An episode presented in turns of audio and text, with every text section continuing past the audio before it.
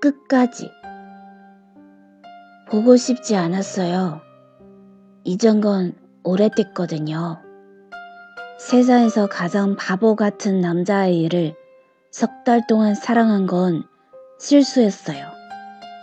금을 잘못 밟아서 그냥 그만으로 넘어진 것 뿐이라고요. 난 그 아이의 사랑을 받고 싶었어요. 물론 그 아이는 날 사랑한다고 말했지만 그런 것도 같아 보였지만 사랑이 그렇게 밍송맹송한 게임이라면 난 그게 재미없어요.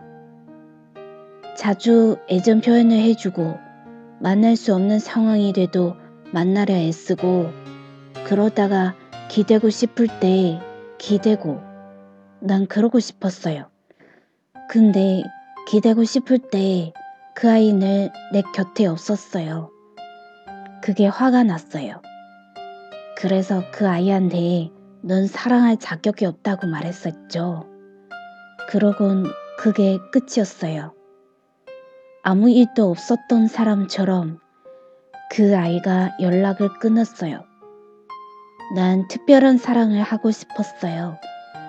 그런 사랑 안에서 난 특별해지고 싶었거든요.